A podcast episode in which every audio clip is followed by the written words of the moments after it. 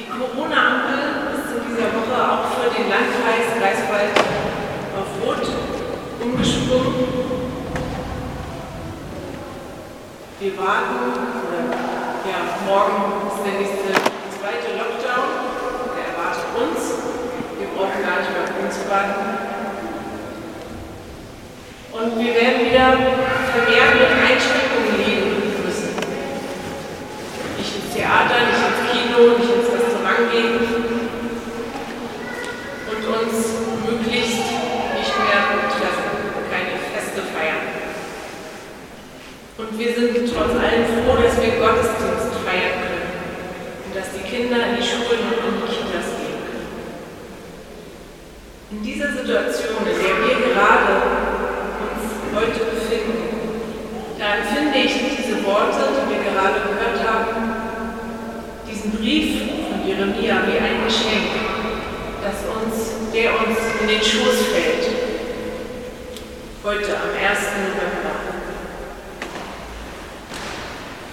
Und besonders der eine Satz hat es mir angetan. Denn ich weiß wohl, welche Gedanken ich über euch habe. Gedanken des Friedens und nicht des Leides. Dass ich euch gebe Zukunft und Hoffnung, spricht der Herr.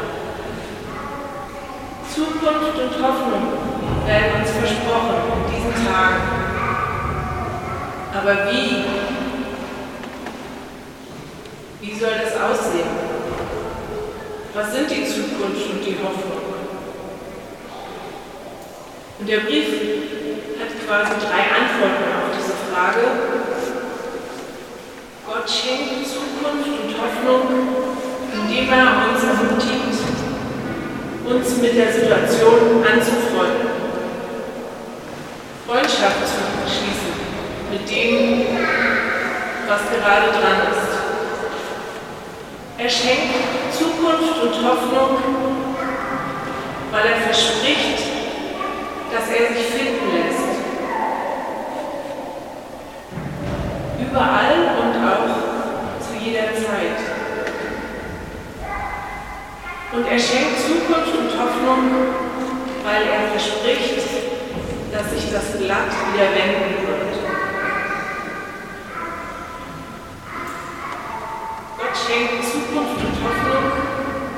Indem er uns ermutigt, uns mit der Situation anzufreunden. Natürlich, der Brief des Jeremia ist nicht aktuell. Er ist vor über 2400 Jahren geschrieben worden in eine ganz andere Situation. Er war im Gepäck der Gesandtschaft vom König Zedekia in Jerusalem zu König Nebukadnezar in Babylon. Er hatte Leute geschickt,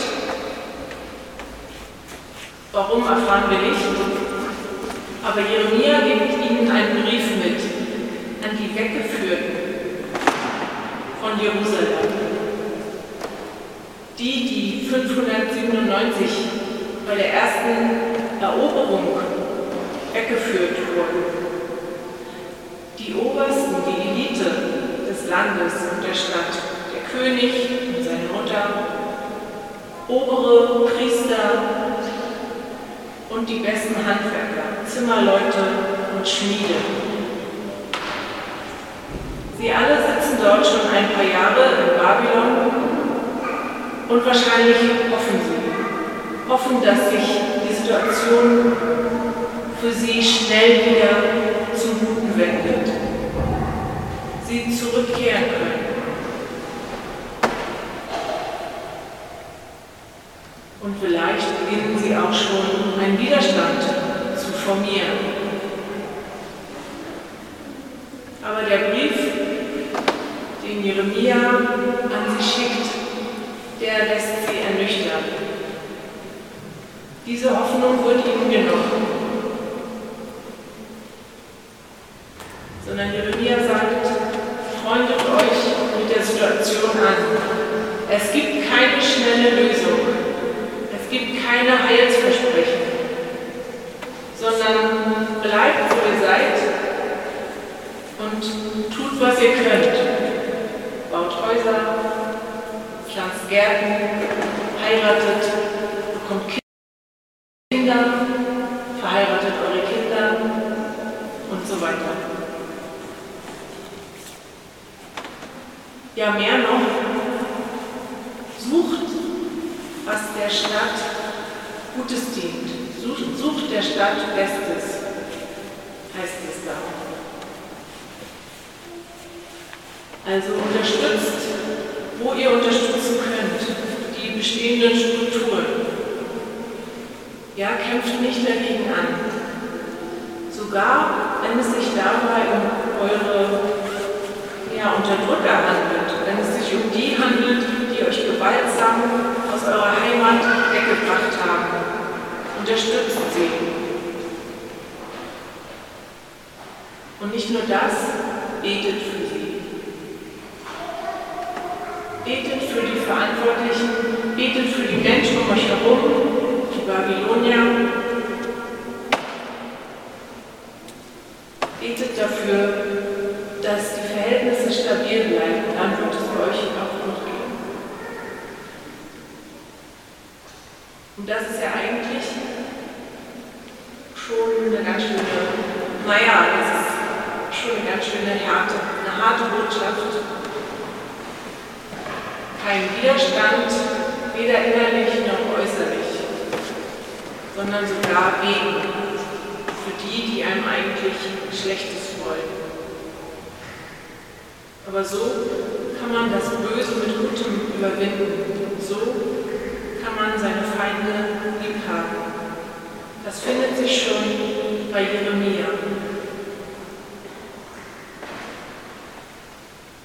Und wenn wir das hören, dann läuft auch nochmal ein ganz eigener Film finde ich. Ja, es gibt keine schnellen Lösungen. Es wird noch andauern. Es lohnt sich auch nicht dagegen aufzubegehren und irgendwelche Schuldigen zu finden, irgendwelchen Mythen hinterherzulaufen, sondern nein, arrangiert euch mit der Situation, tragt die Masken, haltet euch an die Regeln und ja, versucht trotz allem Gemeinde zu sein, Kirche zu sein. Bleibt trotz allem beieinander. Sucht Wege, wie das in dieser Zeit. Und ja, betet auch für die Verantwortlichen. Bringt nichts zu meckern. Klar kann man das auch, soll man auch. Eine Demokratie. Und trotzdem betet bitte für die Verantwortlichen. Nicht nur für die Regierenden im Land und Bund, auch für die Ärzte, für die Pfleger, für die Menschen, die in den Gesundheitsämtern arbeiten. Betet bitte.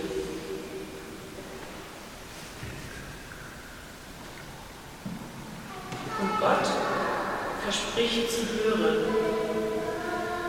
Er verspricht denen, die sich ernsthaft an ihn wenden, sie zu erhören. Denen, die ihn ernsthaft suchen, sich finden zu lassen. Und das ist wieder etwas, was für unsere Ohren vielleicht nicht ungewohnt klingt, was aber damals für die Leute in Babylon nicht selbstverständlich war. Denn bis dahin war für sie Jerusalem der Mittelpunkt der Welt. Sie waren allein. Sie mussten, waren getrennt von ihren Familien. Die meisten Weggeführten waren junge Menschen, die jetzt ohne Familie, ohne Geschwister, auch ohne den Beistand auskommen mussten, ihren Weg finden.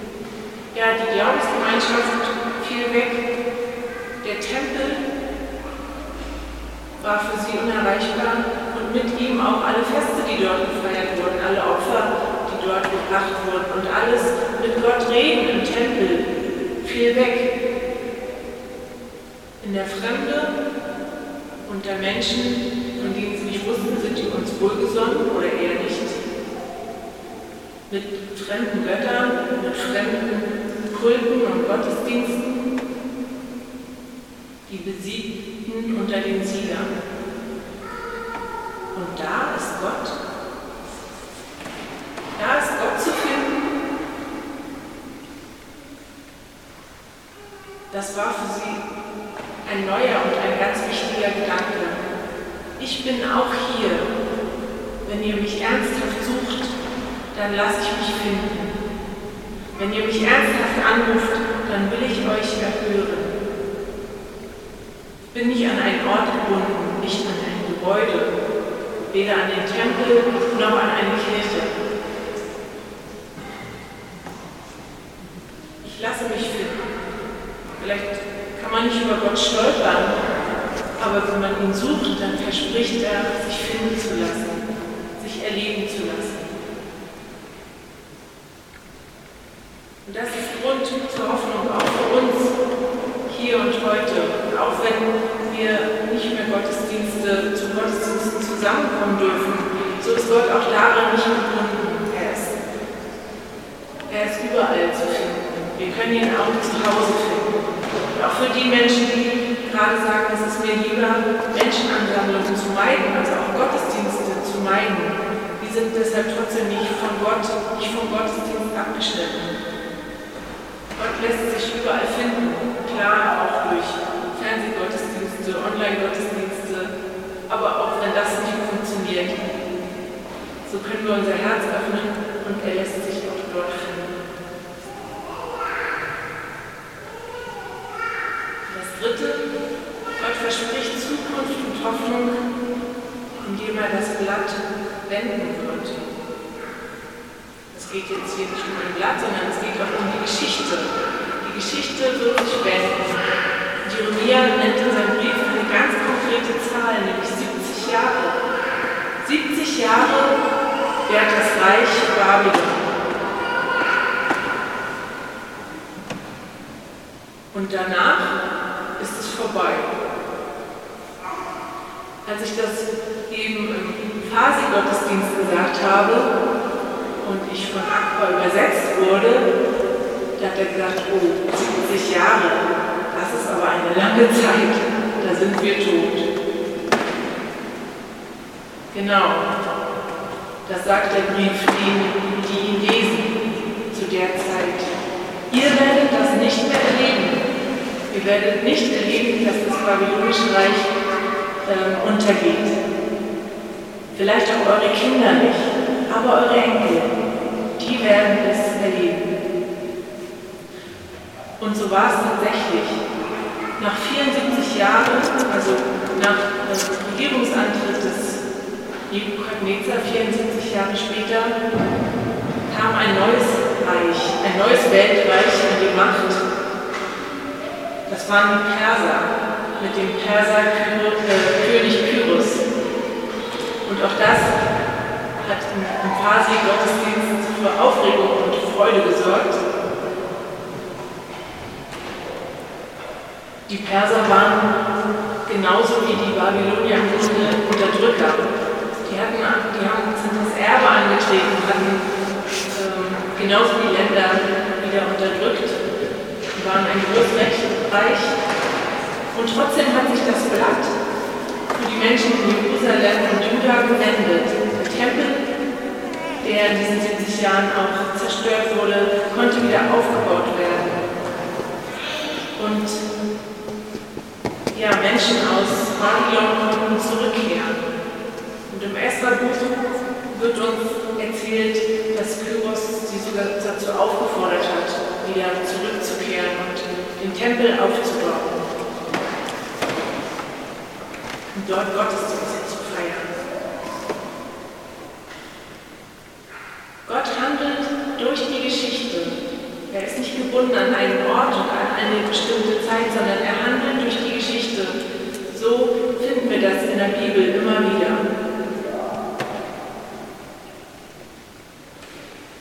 Und wir Christen in der ehemaligen DDR, ich denke, wir, wir können das auch gut nachvollziehen. Wir unsere eigenen Erfahrungen mit Wänden